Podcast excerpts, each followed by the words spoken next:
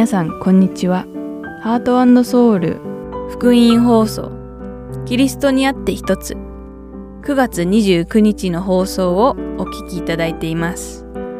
今日は三条の水君中川先生による成長セミナーそして一緒に聖書を読みましょうをお届けいたします。では三条の水君をお聞きください。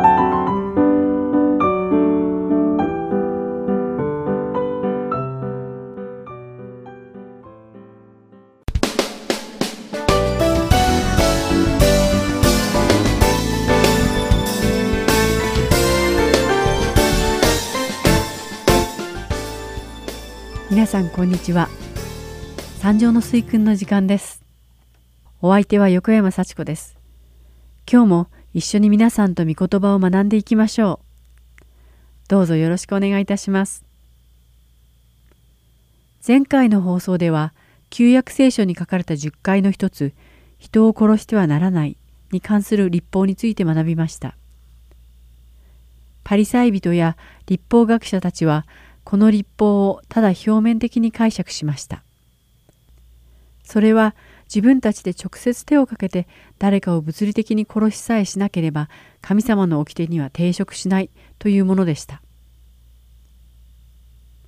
しかしイエス様が教えられたのは物理的に人を殺すだけではなく誰かを憎む心を持つならばそれも人殺しと同じであるということでした。聖書の中でイエス様は自分を憎んでいる相手のところへ行ってすぐに和解をしなさいと教えられています。さて今回は三条の水訓の中で述べられている姦淫と離婚について学んでいきましょう。この立法を間違って解釈していた人々に対してイエス様が一体どのように諭され導かれたのかを学んでいきましょう。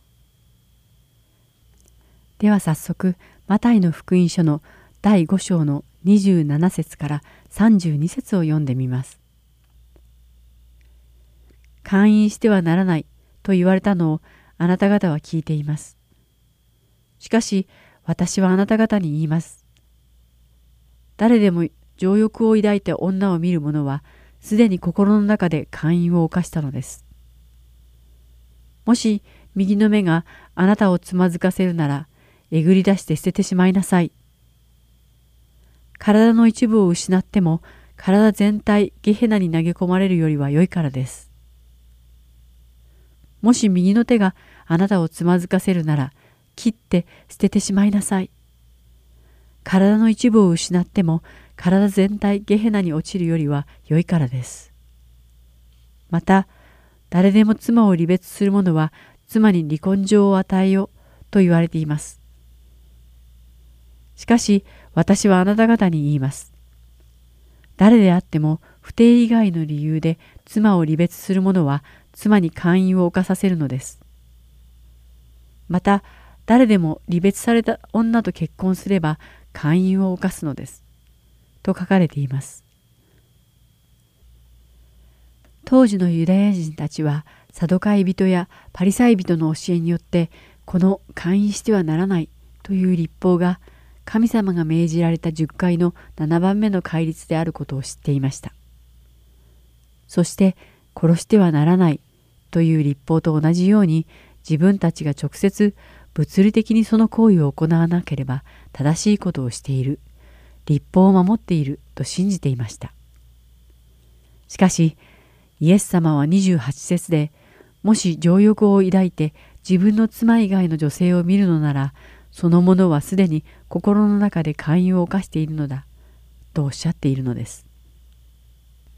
つまりこれは勧誘の罪とは性的な衝動によって行われる肉体的な行為だけではなく心の中にその意図を持ってその行為を考えること自体も勧誘の罪であるということを意味しています。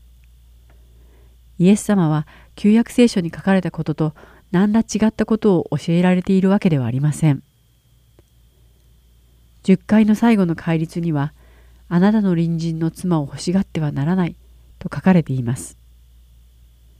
これはつまりその女性のことを心の中で思うこともしてはいけないということです。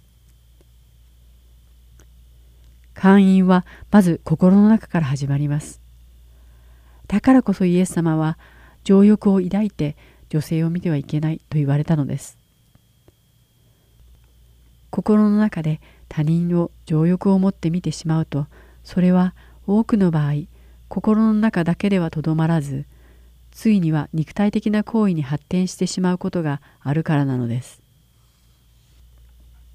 そして次の説でイエス様はもし目が罪を犯させるのなら目をえぐり出し手がそうさせるなら手を切り捨てろと言われています。この聖句は実際に目をえぐり出して手を切り捨てろと言っているのではなくもし私たちが見る何かが勧誘を犯させるならどんなことをしてもそれを見ないようにしろと言っているのです。例えばある特定の場所に行くと会員の罪を犯したくなる誘惑に遭うのであればその場所には行かない方がいいのです。聖書には会員を犯してしまうような情景や場所を避けなさいと書かれているからです。そうすることによって罪の重荷を背負うことなくまた体全体が地獄に投げ込まれることも避けられるからです。そしてイエス様は続けて離婚の概念についても教えてくださっています。マタイの福音書の第5章の31節にはまた誰でも妻を離別する者は妻に離婚状を与えよと言われています。とあります。この立法は新明記の書から来ており、モーセの立法としても知られています。この立法はサドカイ人によって自分の妻と離婚したい者は離婚状を妻に渡せばよいという間違った解釈がなされています。つまり夫が離婚状を渡しさえすればたとえどんな理由であっても妻と離婚ができると考えられていたのです。彼らは自分勝手な離婚を正当化するために新明記の第24章に書かれているモーセの立法を引き合いに出していたのです。この問題に関してイエス様は正当な理由もなく妻を捨ててしまった夫はその別れた妻に姦淫の罪を犯させることになると教えてくださっています。そしてそのように離婚された妻と再婚する男性もまた会員の罪を犯すことになるのだとも言われています。マタイの福音書の第19章の3節から9節を読んでみるとこれが一体どういうことであるのかが詳しくわかります。これらの説ではパリサイ人がイエス様に離婚に関して質問する場面が書かれています。またマタイの福音書の第19章の3節ではパリサイ人がイエス様のところへ行ってどのような理由であれ妻と離婚することは立法にかなったことでしょうかと質問しています。実はパリサイ人はイエス様から真実を聞きたいという理由からこの質問をしたのではなくイエス様を試すためにイエス様に離婚についての彼の見解を聞いたのです。しかしイエス様はそれを最初から見抜いておられ逆に彼らにそもそも結婚とは何であるかを教えるという答え方をなさったのです。ではこの章の4節から6節を読んでみましょう。イエスは答えて言われた。創造者は初めから人を男と女に作ってそれゆえ人は父と母を離れその妻と結ばれ二人は一体となると言われたのです。それをあなた方は読んだことがないのですか？それでもはや二人ではなく一人なのです。こういうわけで人は神が結び合わせたものを引き離してはなりません。イエス様は創世記にまで遡って結婚の大切さを教えてくださったのです。結婚とは男と女がそれぞれの親を離れ一つの肉になることなのです。神様は男と女をつがいとされ夫と妻になるように作られました。しかし結婚とは単に夫と妻の間だけで終わるものではありません。それはつがいとして夫と妻を作られた神様の見前で2人が誓った約束なのです。つまり神様が男と女を一つにつなぎ合わせてくださったのですから自分たちで勝手にそのつながりを分かつことはできないということなのです。ですから離婚は許されることではないのです。パリサイ人は離婚の根拠になるのは一体何なのかを知りたかったのですがイエス様は結婚の概念そして神様が離婚を望まれていないことを彼らに教えられたのです。そこでイエス様の御言葉を聞いた後パリサイ人は「ではモーセはなぜ離婚状を渡して妻を離別せよと命じたのですか?」と尋ねました。するとイエス様は「モーセはあなた方の心がかたくななのでその妻を離別することをあなた方に許したのです。しかし、初めからそうだったのではありません。と答えられています。つまり、イエス様は、離婚することは神様のご意向に反しているけれども、人間の心がとても頑固だったので、仕方なく妻の不定の場合のみ離婚をする許可を与えたのだ、と答えられました。パリサイ人は神様の立法の意味などに興味がありませんでした。それどころか聖書の教えを正しく学ぶつもりなど全くありませんでした。パリサイ人がイエス様にした質問の仕方や態度を見てみると彼らが知りたかったのは離婚の根拠を正当化できる理由と離婚状を渡すことの正当性だけだったのです。結局彼らは自分たちで都合の良いようにねじ曲げた立法の解釈に従うことだけにしか興味がなかったのです。サドカイ人やパリサイ人たちは会員の罪を犯すこととは実際の肉体的な行為のみだと考えていました。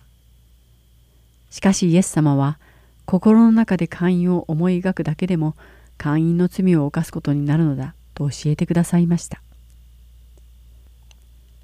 自分の妻を正当な理由もなく離婚することも会員の罪を犯させることであるしその離婚された妻と結婚する者もまた会員の罪を犯すことになるのだと言われました。なぜなら神様が結婚を介して夫と妻を一つにされ神様は基本的に離婚を認めることはおできにならないからなのです。そして私たちもたとえ会員の肉体的な行為は行わなくてもただそれを心に思い描いただけでもサドカイ人やパリサイ人と同じになってしまうのです。もちろん離婚しようと考えることや離婚を正当化しようと算段することも立法を都合よく曲解していたサドカイ人やパリサイ人と同じレベルに落ちることになります。私たちの生きる現代社会ではたくさんの人々が離婚と会員に関する神様のご意向からだんだんと遠ざかっています。自分たちの中で全てを決めて執り行い愛の名のもとに会員の罪を犯しているのです。結婚に満足を見いだせず幸せや喜びが十分でないと感じた時に唯一の選択肢が離婚だと多くの人は考えてしまうのです。このような人々は神様が自分たちの創造主であられることも神様こそが結婚を介して男と女を夫と妻として一つにされたことさえも知らないのです。神様の子供である私たちがこの世の意向に従おうとするのではなく神様のご意向に従うことを願っています。私たちが皆行動を通して神様の子供であることを示せるだけではなく私たちの心に神様の御心を宿しそれに従って生きられるように願っています。さて今回はイエス様が教えられた会員と離婚について学びました。次回の放送はイエス様が教えてくださる誓いについて学んでいく予定です。ではまた来週お会いしましょう。お相手は横山幸子でした。さようなら。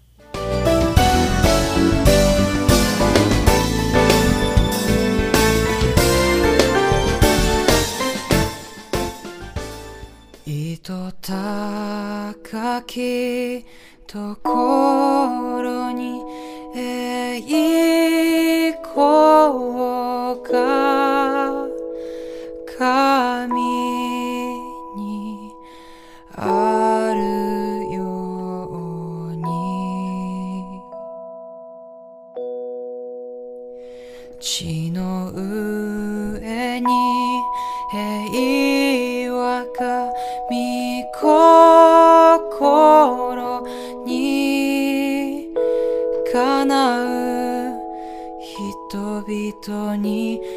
あるように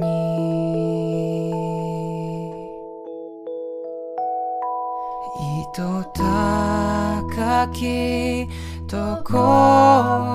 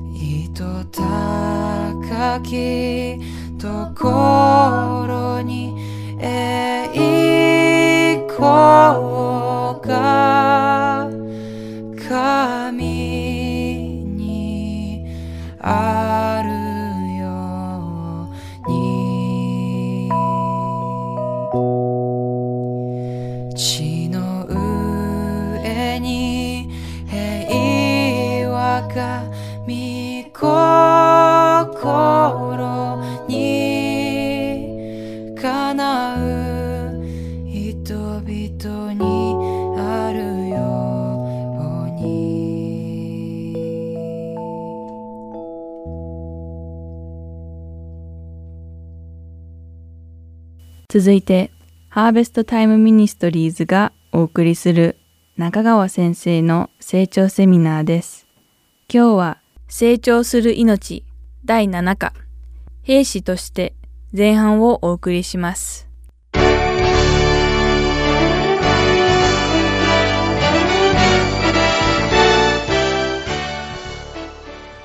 さあそれではこの間に行きましょう第7課兵士としてイントロダクション。クリスチャン生活に限らず生きていくことはそれ自体が戦いの連続です。赤子は誕生した途端に新しい戦いの中に入ります。戦いを続けながら成長していくんです。そして最後は衰えて老化して死にます。一言で言うと生きてるっていうのは健康に悪いことです。人間の肉体は外部から侵入してくる細菌と絶えず戦っています。意識がなくても。植物は水を注ぎ手入れをしてやらなければ枯れてしまいます。結婚生活は偶然に出来上がるものではなく2人の力で育てていかなければなりません。そのように生きることはそのまま戦いであるのです。あの子供がお母さんと一緒にデパートの食堂に入ったそうです。でとんかつを注文する。とんかつはこう皿にね揚げたてのピカピカのが出てくるわけです。あれツルツルしてるね。そして切ろうとしてフォークでね切ったら切ったとんかつがピュッと飛んで床に落ちた。子供がそれを拾って食べようとする。その時にお母さんどう言う？やめなさいって言う？やめなさいって言う？言うよね普通。じゃあ落ちたのが大きい方だったらどうする？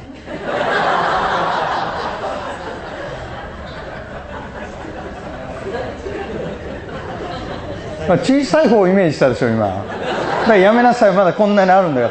落ちたのは大きい方だったらどうするよ？まあしょうがないわねってこう払って食べさせるですよじゃあちっちゃいのも食べさせたらいいじゃない。で大きいのを食べてねお腹壊すかっていうとそんなことないでも確かに細菌がついてる。こんなことしたって気休めだよ。ついてるものはついてんだから。食べても死なないよ。なぜかというとそれは体の中に抵抗力があるから。おかしなものが入ってくるとそれをやっつける力がある。私たちの体っていうのは絶えず戦ってる。外部からの侵入してくる異物と戦ってるんです。その戦う能力がなくなる病気を何ていうの？もう知らない？エイズだよ。エイズじゃない。戦う力がなくなる病気ですあれは。だから死んでいくわけでしょ？で霊的にも私たちは霊の戦いにさらされてるわけです。それを今から学んでいこうとします。だからクリスチャンというのは兵士でもあるんです。その戦いを戦う兵士でもあるんです。はい38ページの1番。1クリスチャン生活は霊の戦いとしての側面を持っています。クリスチャンになっても戦いがなくなるわけではありません。イエスは死の直前弟子たちのために祈ってこう言われました。彼らをこの世から取り去ってくださるようにというのではなく悪いものから守ってくださるようにお願いします。私がこの世のものでないように彼らもこの世のものではありません。クリスチャンに保障されているのは問題からの自由ではなく問題の中での自由です。問題の中にあってもへこたれない力が与えられる。これがクリスチャンの自由です。今回あのハーベスト USA のスタッフとも話してたんですけどこのテキストを印刷し準備する過程で振り返ってみればさまざまな妨害が起こってます。でこれは霊の戦いの一つの側面であろうと私たちは理解しています。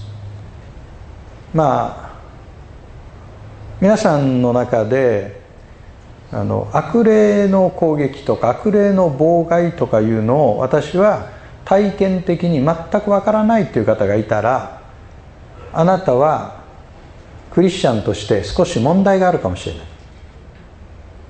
なぜかというと悪霊の方で安心しきってるんですあなたに関して。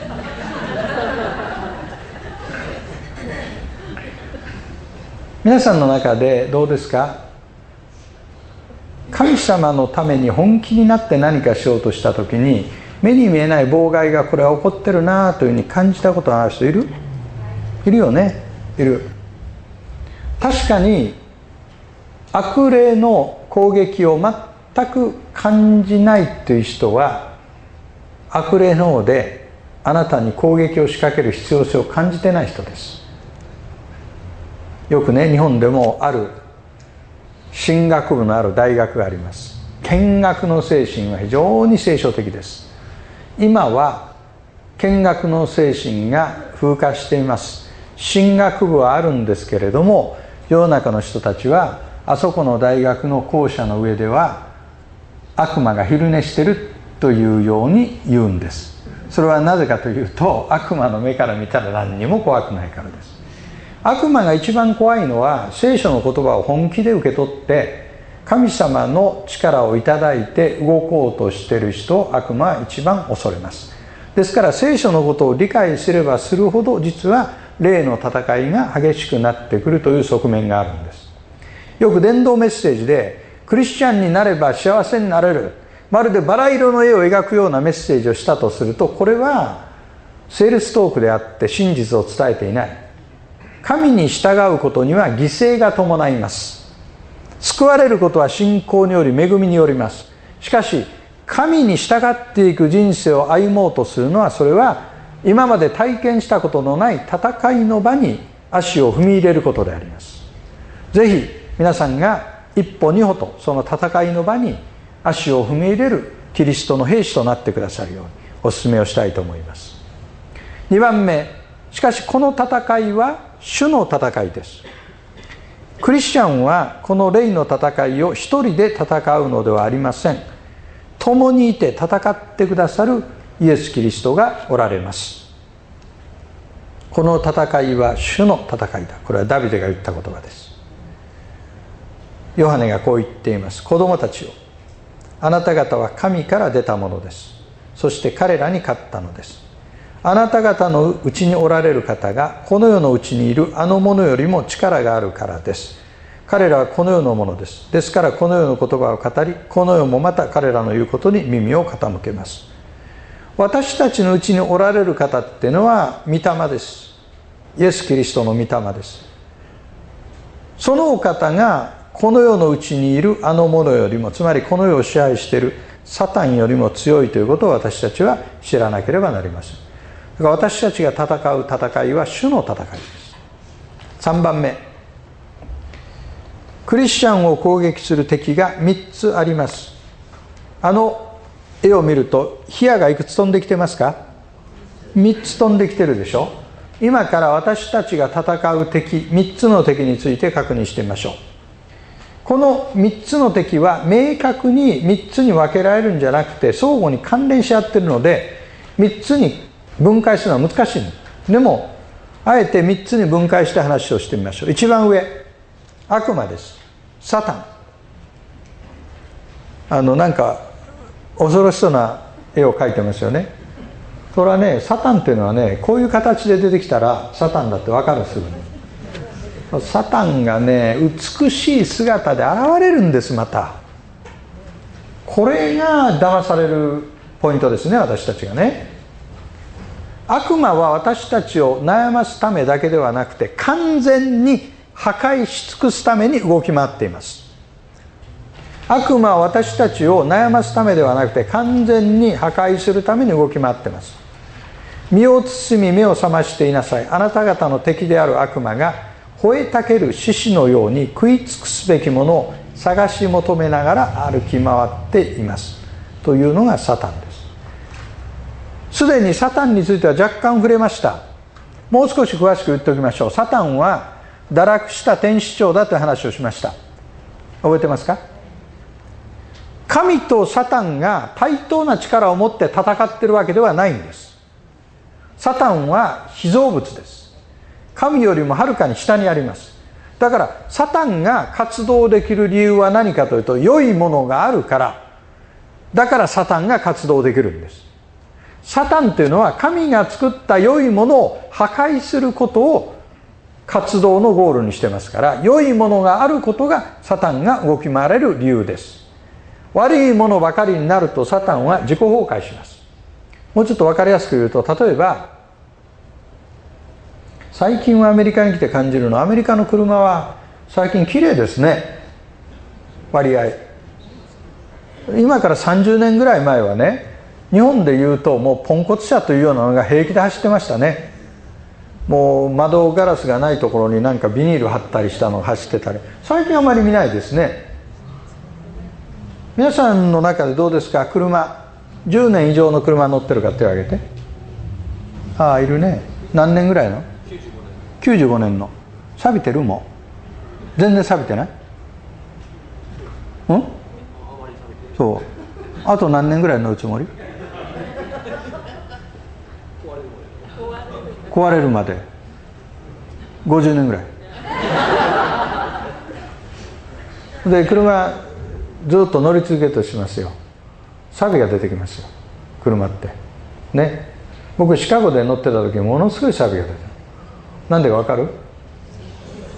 道に塩をまくんですだからカリフォルニアとシカゴと車の錆び方が全く違うよ、うん、氷を溶かすために塩をまくからね。で車にすごくすぐに錆が入るんです。嫌だよね。30年ぐらいシカゴで乗ったとするよ。錆がどんどん広がってくるよね。皆さんにお聞きしますが100%錆の車って見たことある？錆が動いてる。演歌歌手は好きかもしれないねそういうのはね。錆で聴いた歌っていうじゃん。でね車が100%錆になったらもう車じゃなくなるんです。がん細胞だって同じです。がん細胞が生きてる理由は健全な細胞があるからでしょ。がんにかかって戦ってる人皆さん見たことあるでしょ？じゃあお聞きしますが100%がんの人って見たことある？あなた最近いかがですえもう100%がんになりました。もう100%がんになったら生きられないのよ。だから不思議でしょ？サビだってがんだってそういうマイナス的なイメージのものっていうのは良いものがあることを前提にそれを破壊することによって生きてるんです。破壊し尽くしたら自分も死んじゃうんですね。サタンっていうのはそういうもんですよ。サタンっていうのは良いお方がおられる。神がおられる。神が作った良いものがあることを前提に存在している存在です。だから全部がサタンになったらサタンは自己崩壊するしかない。サタンは恐れなきゃいけない。でも恐れすぎてはいけない。サタンは何をするか。神の技を妨害します。人を神から離そうとします。人の礼拝を要求します。自分が神になりたいからね。見つかいに変装します。これが恐ろしい姿で来るんじゃなくて美しい姿で来るということです。聖書を悪用します。サタンも聖書を使うんです。しかし文脈から外れて悪用します。そして不法の人を起こします。この不法の人っていうのは反キリストのことです。サタンが伝道を妨害することは使徒の働きの記述からも明らかです。新しいエリアに福音が伝わる時には使徒行伝読むと一つのパターンがあります。必ずサタンや悪霊からの妨害が入ってきます。サマリア伝道の時の魔術魔術師シモン。それからキプロス島に伝道に行った時のサラミスの魔術師バルイエス。からピリピに行って伝道した時の占いの霊に疲れた若い女奴隷。エペソで伝道していた時の悪霊とユダヤ人の魔除け祈祷師の話。このように宣教地が拡大すると必ずその時に新しいサタン悪霊との戦いが起こってきます。エリアを伸ばそうとした時に私たちは敵がそれを嫌がって妨害するということを考えなければいけません。ハベスタインも新しいところに行く時は戦いがありますね。祈りによってそれに勝利しなければなりません。この成長セミナーが今度はスケールアップしてさまざまなところで使われるようになる時にまた新しい妨害が入るかもしれない。今皆さん私たち喜んでますが私たちが喜べば喜ぶほどサタンは怒ってます。嫌がってます。まあね悪霊やサタンを怒らせるようなクリスチャンになろうね。昼寝させちゃいけません彼らは。いいですか？その次肉の願いっていうのは2番目ですね。肉の願い。これも人を攻撃してくる敵です。ここで注意したいのは肉っていうのは肉体や人間性のことを指しているのではありません。僕は教会に行き始めた頃に非常にあの恐ろしい言葉がありました。あるグループのクリスチャンたちと交わるとねそれは肉だってすぐ言うんですね。それは肉だって。肉か。なんだか分かんないけどとにかく肉だそういう考え方は肉じゃないですか。でね肉体が悪いわけじゃないの。ね？肉体はいいものなの。でここで肉っていうのは何かと人間の中にある悪しき原理のこと。つまり自己中心的な性質のことを言うんです。肉体そのものは決して悪ではないんです。でパウロはこういうことを言っています。ですからそれを行っているのはもはや私ではなく私のうちに住み着いている罪なのです。私は私のうちすなわち私の肉のうちに善が住んでいないのを知っています。私には善をしたいという願いがいつもあるのにそれを実行することがないからです。つまり自己中心性罪の性質。それは絶えず十字架につけられなければなりません。それはある時点での決断であると同時に日々継続しなければならないことでもあります。決断をしてそれでいいんではない。日々。日々。継続していく。キリストイエスにつく者は自分の肉をさまざまの情欲や欲望とともに十字架につけてしまったのです。ガラテヤ5の24でガラテヤ書5の16から26には肉の原理と御霊の原理の対比が描かれています。クリスチャンは内側に肉と御霊肉の原理と御霊の原理の2つの性質を持ってるがゆえに絶えざる葛藤の中を歩むことになるんです。昔読んだ本にエスキモーの犬を飼っている人の話が出てきます。彼が市場に行って黒い犬と白い犬と刀剣ですね。戦わせるんです。でみんながそれをかけるわけですね。で必ず彼がかけた方が勝つんです。彼が黒い犬にかけると黒い犬がかける白い犬にかけると白い犬が勝つんです。でそのうち人々が彼に聞くわけですね。なんであなたが言った方が勝つんですか？って言ったら彼は秘密を明らかにします。何かというと次の週黒い犬を勝たせようと思ったら黒い犬にはたっぷり食事を与えて白い犬には水しかあげないんです。次の週は逆にする私たちもその2つの性質があるとするならば御霊から食物を頂いてんのか自己中心の食物を食べてんのかによってどっちの性質が勝つかが決まってきます。でクリスチャン生活というのは絶えずその肉の原理と御霊の原理が内側に展開されている。これがクリスチャンの内面の戦いです。3番目一番下です。お家とかなんか美味しい食べ物とかドレスとかありますね。これが世の欲です。世も世にあるものをも愛してはなりません。もし誰でも世を愛しているならその人のうちに道地を愛する愛はありませんと書かれてあります。世っていうのは神様が創造された世界中心的には人間を指す場合これは神はその一人を保うほどに世を愛されたというような場合です。それと神に反抗する勢力を指す場合があります。ここで世の欲という場合の世は後者の意味つまり神に反抗する勢力価値観です。これを愛してはいけない。でクリスチャンはこの世のものではないがこの世に使わされています。だからこの世と調子を合わせてはいけないと言われるんです。自らが気流者であることを告白する人生こそ祝福の人生です。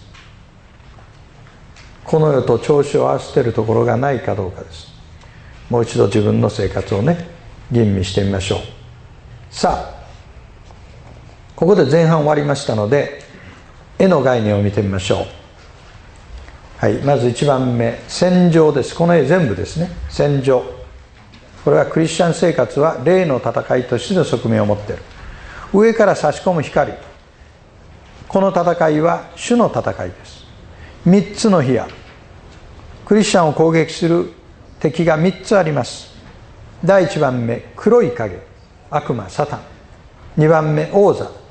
肉の願いです。まあこれ太った人に書いてますけど痩せた人でもいいんですよこれ。ね？痩せてても肉の願い。で3番目。衣食住。世の欲ですね。これがクリスチャンに戦いを挑む3つの敵ですね。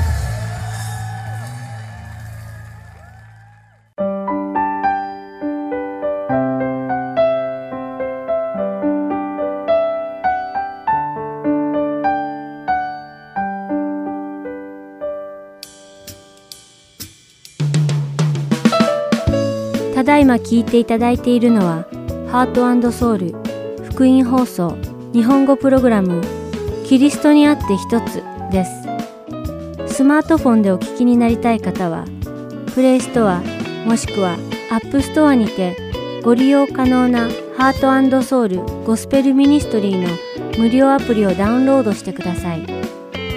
アプリでは今週と過去のプログラムを聞くことができます。各ストアにて英語で「ハートソウル」と入力し検索してください。ソウルは韓国のソウルの綴りとなりますのでお間違いのないようにご注意ください。またすべての放送プログラムをポッドキャストでも聞くことが可能になりました。英語で「ハートソウルジャパニーズ」と検索しお聞きになりたいプログラムをダウンロードしてお聞きください。もし質問がございましたら、heartandsoul.org at gmail.com heartandseoul.org at gmail.com までメールでお知らせください。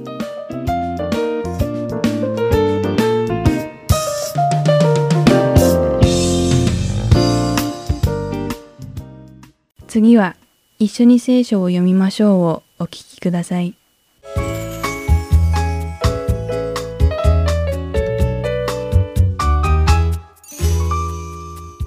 皆さんこんにちは。一緒に聖書を読みましょうの時間です。お相手は横山勝です。今日も一緒に聖書を学んでいきましょう。今回はイエス様がある集団に語られた種をまく人の例え話について学んでいきましょう。聖書における例え話とは福音の中でイエス様が霊的な訓戒を比喩を用いて語った短いお話のことです。イエス様の例え話にはいつも学ぶべきことが多く含まれています。それでは早速イエス様の例え話を読んでみましょう。それはマルコの福音書の第4章の3節から8節にあります。よく聞きなさい。種をまく人が種まきに出かけた。まいている時種が道端に落ちた。すると鳥が来て食べてしまった。また別の種が土の薄い岩地に落ちた。土が深くなかったのですぐに芽を出した。しかし日が昇ると焼けて根がないために枯れてしまった。また別の種が茨の中に落ちた。ところが茨が伸びてそれを塞いでしまったので実を結ばなかった。また別の種が良い地に落ちた。すると芽生え育って実を結び30倍60倍100倍になった。皆さんはここでイエス様がこの例え話を通して教えてくださっていることが分かりますか？時々このような例え話は解釈が難しいことがあります。実際にイエス様の十二弟子たちやそれを一緒に聞いていた人々にはその意味が分からず大半の群衆が去った後にイエス様にその意味を尋ねています。イエス様はご自身の真理を弟子たちに本当に分かってもらいたかったためにこの例え話の意味を説明してくださいました。そして現代においても私たちが皆イエス様の真理を理解することを強く望んでおられるのです。では一緒にこの例え話の意味を紐解いていきましょう。この例え話に出てくる種とは神様の御言葉を表しています。また4つの違った種類の土土壌は神様の御言葉を受け入れた時の私たちの心の状態を示しているのです。イエス様は私たちのうちの幾人かは心の状態が道端のようだと言われています。つまり神様の御言葉を聞くや否やサタンが来てその言葉をまるで鳥が種をついばんで飛び去るように取り去っていってしまうということなのです。またある人々は土の薄い岩地であるとおっしゃられました。このような人々は土の深くないところに植えられた種がすぐ芽は出るけれども根が深くないために間もなく枯れてしまうように神様の御言葉を聞いた時は喜んでそれを受け入れるのですが彼らには神様の御言葉の種を育んで根を張る土壌がないので問題が起きるとすぐに正しい道からそれてしまうのです。そしてまたある人々の心の状態は茨の中のようだと言われました。神様の御言葉を聞いてすぐに受け入れはするのですがこの世の心配事や金銭欲そしてその他の世俗的な惑わしの茨が神様の御言葉が心の中で育つことを妨害し結局何も実を結ぶことがないのです。そしてまたある人々の心の状態はまいた種がよく育つ良い土壌のようだとおっしゃいました。このような心を持つ人は御言葉を聞き信じ育み実を実らせるのです。そしてその収穫はまいた種の30倍60倍100倍となるのです。神様は素晴らしいお方なのです。私たちに惜しげもなく神様の御言葉を与えてくださいました。ですから私たちにはいつでも神様のことを知ることができるのです。私たちが神様の御言葉を聞いた時その御言葉は私たちの心にまかれた種のようでした。そしてその御言葉を受けた私たちの心の状態は先ほど述べた4つの土地のどれかだったのです。皆さんの土地はどうでしょうか？では祈りましょう。天におられる父なる神様私たちに御言葉を与えてくださりどうしたらあなたに近づけるのかを教えてくださってありがとうございます。イエス様のことを読んで学ぶことができあなたがどれだけ私たちのことを愛してくださっているのかを知るにつけ毎日本当に喜ばしい気持ちでいっぱいになります。どうか私たちの心を柔らかくしてくださりあなたの御言葉を本当に理解し従うことができるようにしてください。主イエスの皆において祈ります。アーメン。ではまた次回一緒に聖書を読みましょう。でお会いしましょう。お相手は横山勝でした。さようなら。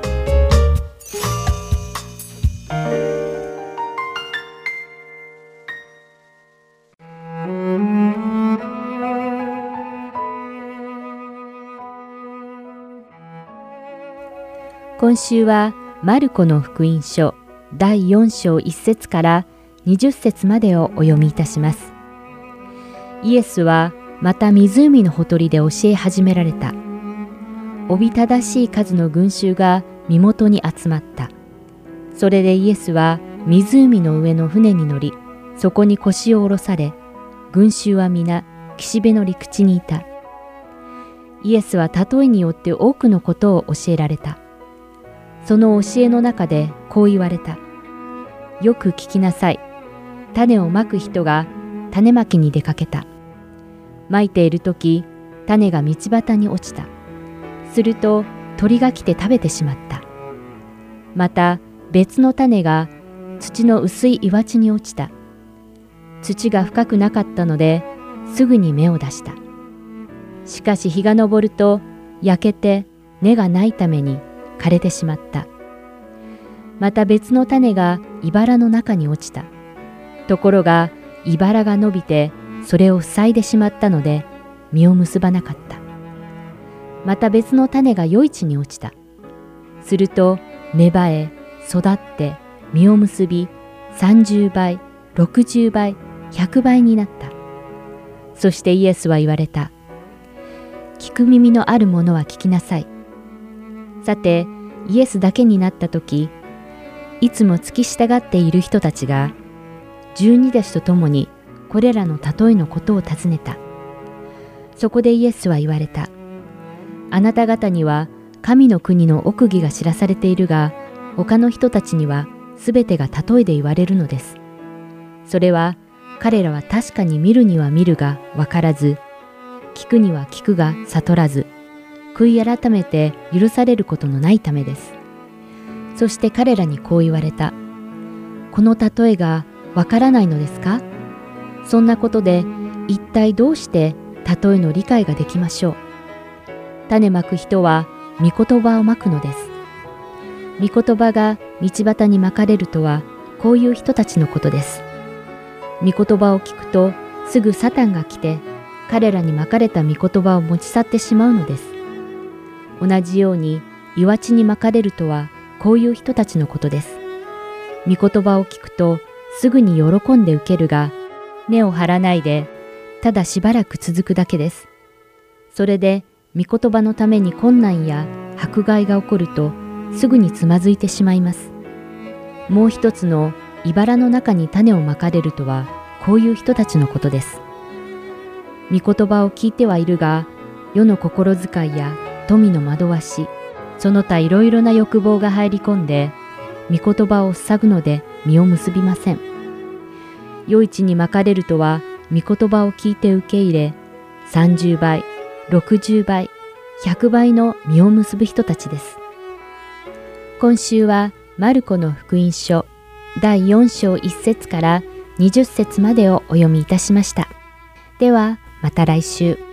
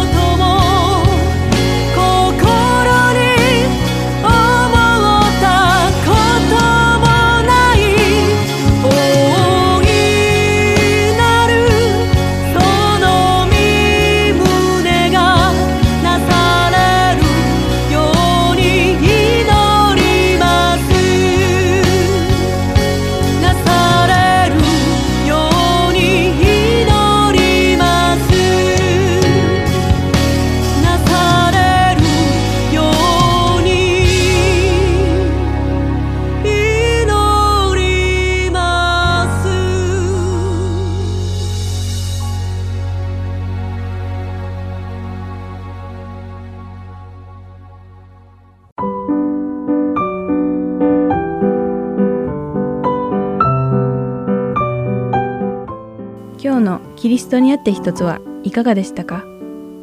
最後までお付き合いくださりありがとうございました。また来週お会いしましょう。